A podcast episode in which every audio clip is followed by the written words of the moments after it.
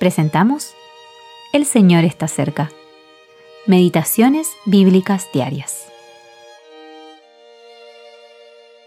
Meditación para el día 24 de septiembre de 2023.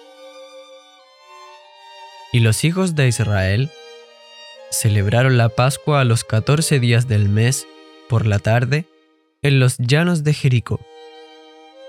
Al otro día de la Pascua comieron del fruto de la tierra los panes sin levadura y en el mismo día espigas nuevas tostadas.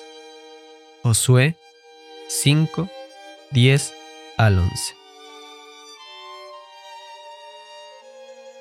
La Pascua en Canaán.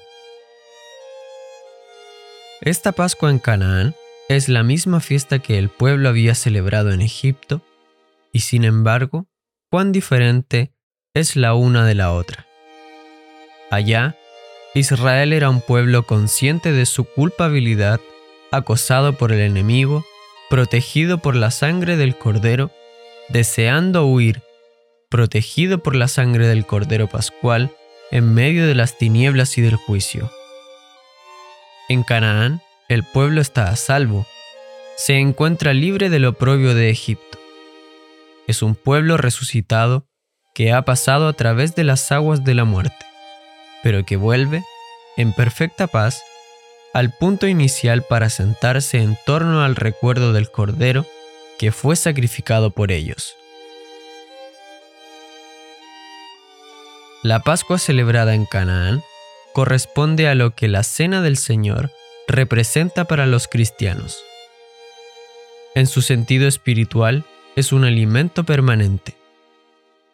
Aún en la gloria, nuestra cena no cesará, pero no será más el recuerdo de la muerte del Señor celebrado en su ausencia, pues veremos en medio del trono al Cordero mismo.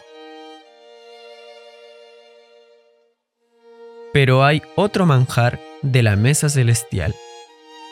Dios les brindó un alimento desconocido para ellos en Egipto, los frutos de la tierra prometida, el trigo del país de Canaán, un Cristo celestial, glorioso, pero un Cristo hombre, quien en esa humanidad inmaculada sufrió el fuego del juicio de Dios, cual las espigas tostadas lo simbolizan.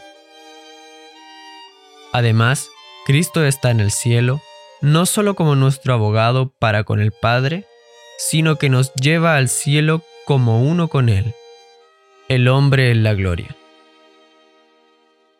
Veo a este hombre y puedo decir, este es mi lugar, estoy en ti, Señor Jesús. Por mí bajaste, por mí fuiste clavado en la cruz. Has ido a la gloria y me has introducido allí como uno contigo en esa posición gloriosa, antes de que esté contigo para siempre en un cuerpo glorificado como el tuyo. Qué gozo tan maravilloso y qué poder se halla en estar ocupado con un Salvador como Cristo. Henry Rosier